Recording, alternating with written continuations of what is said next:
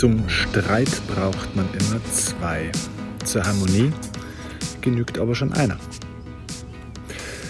Ich begrüße euch ganz herzlich zu dieser Outdoor-Folge vom Erfolgsoffensive Podcast. Ich sitze hier gerade an einem wunderschönen See, habe meinen Arbeitsplatz in die Natur verlagert heute Nachmittag. Es hat wunderbare 30 Grad, die Sonne scheint. Es ist wunderschön. Im Hintergrund hört ihr vielleicht die Vögel zwitschern und vielleicht wird auch mal irgendwo ein kleiner Traktor vorbeifahren oder Menschen vorbeikommen oder ein Ente schnattern.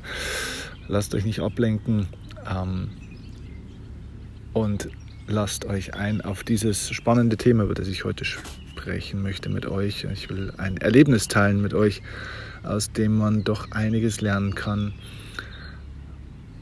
wenn man lernen möchte im Leben Streit zu heilen, Streit aufzulösen mit einem Menschen, zwischen zwei Menschen und Harmonie zu erzeugen. Denn durch dieses Erlebnis, das mir vor ein paar Tagen passiert ist, ähm, kann man, glaube ich, sehr viel darüber lernen, warum eigentlich Streit entsteht zwischen Menschen, ähm, wo Konflikte entstehen, warum sie entstehen und wie wir es vermeiden können. Tatsächlich ist es nämlich so, dass wir für harmonische Beziehungen tatsächlich den anderen gar nicht unbedingt brauchen, in den meisten Fällen, sondern eigentlich erstmal uns selbst. Es ist tatsächlich so, für eine gelungene Beziehung reicht es, wenn einer ein idealer Partner ist und beim Streiten braucht man aber tatsächlich zwei, die in diesem Streit auch bleiben. Was war passiert? Vor ein paar Tagen war ich in einem Supermarkt beim Einkaufen und stehe an der Kasse in einer kleinen Schlange beim Warten. Und vor mir stehen zwei Personen noch, äh, direkt vor mir ein bisschen ein ja, älterer Herr, vielleicht so um die 60. Und vor ihm ist direkt an der Kasse bei der Kassiererin gerade beim Zahlen ein noch jüngerer Herr, vielleicht so ungefähr in meinem Alter, so Mitte 30, Anfang 40, irgend sowas in der Richtung. Und ähm, er hat anscheinend recht, er war anscheinend recht beschäftigt, denn er hat so drei, vier Produkte gehabt, die er bezahlen wollte und die Kassiererin hat es über den Laser geschoben und er selbst war am Telefonieren. Das heißt, er hat bezahlt und ähm, war nebenbei während des Bezahlens und des, ja, während des ganzen Bezahl Bezahlvorgangs mit dem Handy am Ohr dagestanden. Der Mann vor mir, der Ältere, dem hat es anscheinend überhaupt nicht gepasst. Und auf einmal fängt er an zu lästern. Auf einmal sagt er auch wirklich so, dass es jeder im Umkreis von sieben, acht Metern hören konnte, sagt er, da muss man schon wahnsinnig wichtig sein, dass man sogar an der Kasse beim Supermarkt telefonieren muss. Also ich wüsste nicht, was mir so wichtig wäre, dass ich da bei der Kasse telefonieren muss und nicht mal eine Minute Zeit habe, um der Kassiererin in die Augen zu schauen. Betretenes Schweigen außenrum. Die Kassierin hat ihn kurz angeschaut und hat aber weiter einfach ihren Job gemacht. Und der Mann am Telefon hat das aus dem Augenwinkel registriert, wirft so einen ganz kurzen Blick rüber, aber konzentriert sich nicht weiter drauf, sondern spricht weiter am Telefon. Er war recht ernst und schiebt diese Produkte, ja, sage ich mal, in diesen Auffang, Bereich ähm, weiter weg, sodass andere dann auch ganz normal bezahlen können, ihre Produkte weiterschieben können und einpacken können. Und er bezahlt nebenbei. Er hat nebenbei auch, er hat niemanden aufgehalten, er hat nebenbei einen 10-Euro-Schein in der Hand gehabt und hat ganz normal bezahlt mit einer Hand und war weiter, weiterhin am Sprechen. Dann geht er zwei Meter weiter, packt seine Sachen mit einer Hand zusammen in so einen kleinen Rucksack, den er dabei hatte. Und der ältere Mann vor mir ist am Bezahlen. Und als er drankommt, sagt er zu der Kassiererin, es ist schon wirklich eine absolute Unverschämtheit, ne? wie diese Leute schlecht erzogen sind, dass sie nicht mal den Anstand haben, einer Kassiererin in die Augen zu schauen und Grüß Gott zu sagen und dann auch noch hier telefonieren und hier so ein unmögliches Verhalten an den Tag legen und hier sich so aufspielen, als wären sie die wichtigsten Menschen in der Welt und hat da abgelästert. Und dann war es dem jungen Mann anscheinend zu blöd geworden. Und er legt sein Telefon weg und schaut diesen alten Mann wirklich böse an und sagt zu ihm, sagen Sie mal, was ist denn eigentlich Ihr Problem? Wissen Sie eigentlich, mit wem ich hier telefoniere? Was ist denn überhaupt Ihr Problem? Ich habe doch hier niemanden irgendwas weggenommen. Ich habe niemanden, niemand hat einen Schaden dadurch, dass ich das hier mache. Nicht jeder hat so viel Zeit wie Sie. Ich bin halt hier noch berufstätig. Sie sind wahrscheinlich schon in der Rente. Und ich muss halt hier jetzt telefonieren und nebenbei irgendwie meine Einkäufe tätigen. Und die Kassiererin oder irgendjemand sonst hat doch überhaupt kein Problem. Kümmern Sie sich doch um Ihren eigenen Scheiß. Und der Alte hat zurückgewettert. Und, und, und. Also, um es kurz zu machen, es ist ein riesiger Streit entstanden. An der Kasse. Vor allen Leuten. Was können wir daraus lernen? Jetzt gebe ich zu, wenn man sowas sieht, und ehrlich gesagt, mir ist es auch schon zweimal passiert, dass ich an der Kasse telefoniert habe, äh, meistens mit Kopfhörern im Ohr dann auch.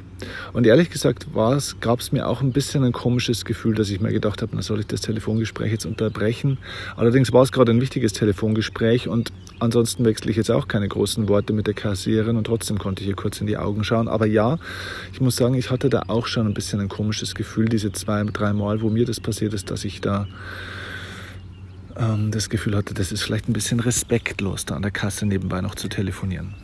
Auch wenn niemand anders ein Problem hat. Und ja, auch als ich diesen Mann sah, wie er an der Kasse telefoniert hat, habe ich mir gedacht, hm, na, zumindest könntest du das Telefon ja kurz weglegen. Ne?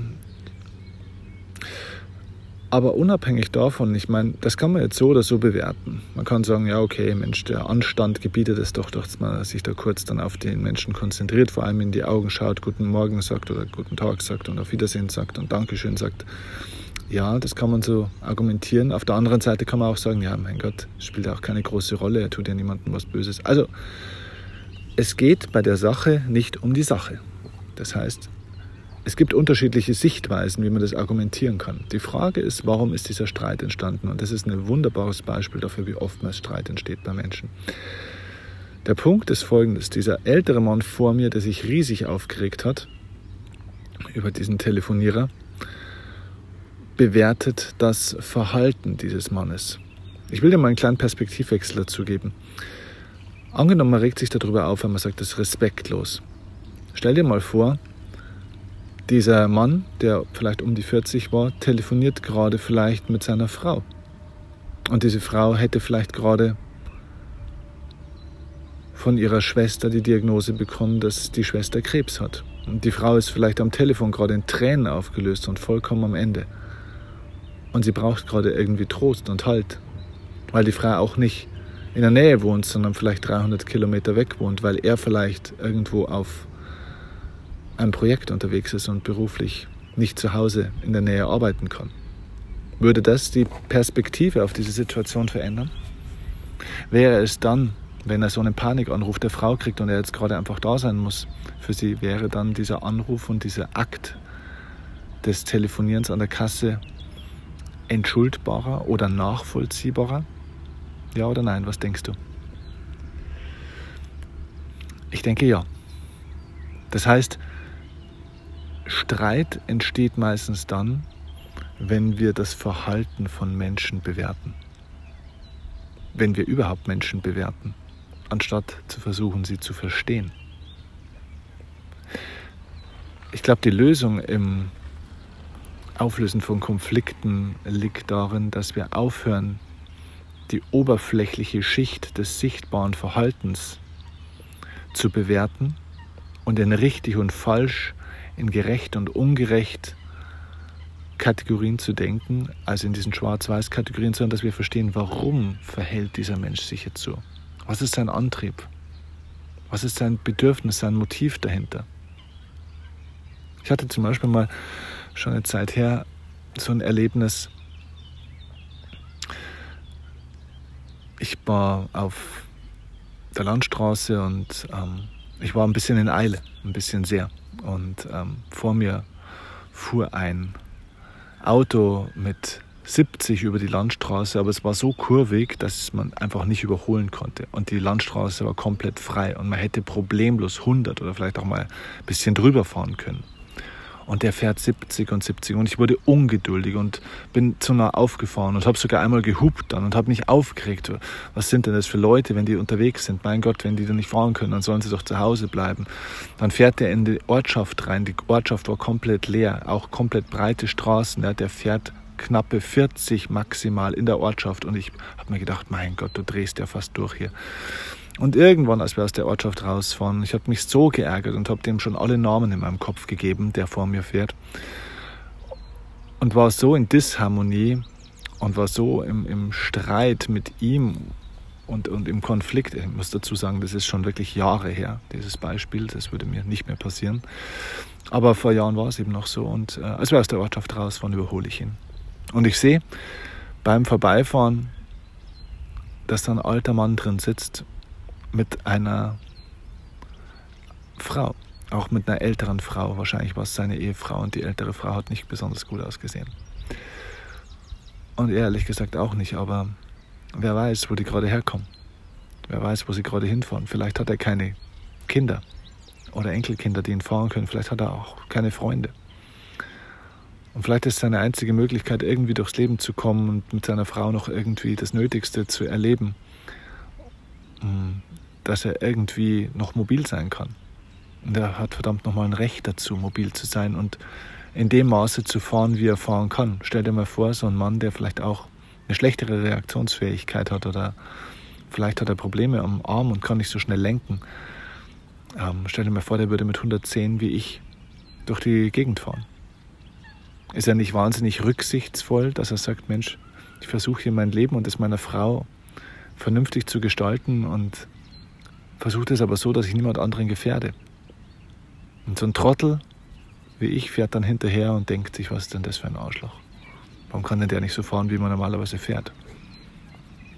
Also, was ich dir damit sagen will, ist, wenn wir das Verhalten von Menschen bewerten nach unseren Kriterien, kommen wir immer in die Disharmonie, weil wir denken in Schwarz-Weiß-Mustern und wir, wir machen etwas, was wir in der Psychologie Wertetyrannei nennen.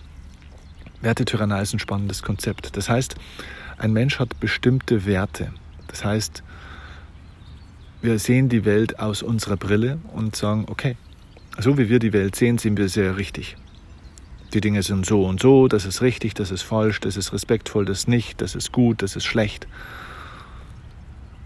Und natürlich gehen wir davon aus, dass wir die Welt so sehen, wie sie auch eigentlich jeder sehen sollte. Weil wir haben ja recht mit der Weltsicht. Und wenn jemand jetzt irgendwas anderes tut, aus welchen Gründen auch immer, dann empfinden wir das als negativ. Und genau diese oberflächliche Verhaltensebene, die bewerten wir dann und verurteilen und bekämpfen und versuchen die anderen zu nicht zu überzeugen, sondern zu erziehen. Und dann gehen die Konflikte los. Wertetyrannei bedeutet, dass man selbst praktisch glaubt, die eigenen Werte, die eigene Weltsicht ist die richtige und diese Weltsicht über die anderen drüber zu stülpen und somit deren Werte, deren Weltanschauung, deren Freiheit eigentlich zu tyrannisieren und zu verbiegen. Und ich glaube, Streit kann man sehr auflösen, sehr schnell auflösen, indem man aufhört, die oberflächliche Verhaltensebene zu bewerten, sondern die Perspektive zu verändern. Die Indianer sagen so schön, Verurteile niemals einen Menschen, bevor du nicht mindestens zwei Tage in seinen Mokassins gelaufen bist. Also stell dich in die Schuhe des anderen. Warum führt es zu diesem Verhalten? Was ist bei ihm? Was könnte bei ihm sein, dass er das tut? Es geht dabei nicht darum, die Verhaltensweisen von Menschen zu entschuldigen. Wenn jemand aggressiv wird, wenn jemand die Teller an die Wand wirft, weil er so wütend ist, wenn jemand andere anschreit oder noch schlimmere Dinge macht, ähm, wenn jemand lügt oder betrügt, dann ist es kein gutes Verhalten.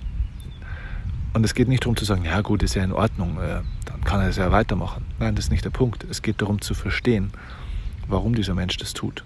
Und wenn zum Beispiel ein Mensch ein Choleriker ist, der viel rumschreit, dann kann ich sehr wohl auf der oberflächlichen Verhaltensebene dieses Rumschreien diese andere niedermachen und klein machen.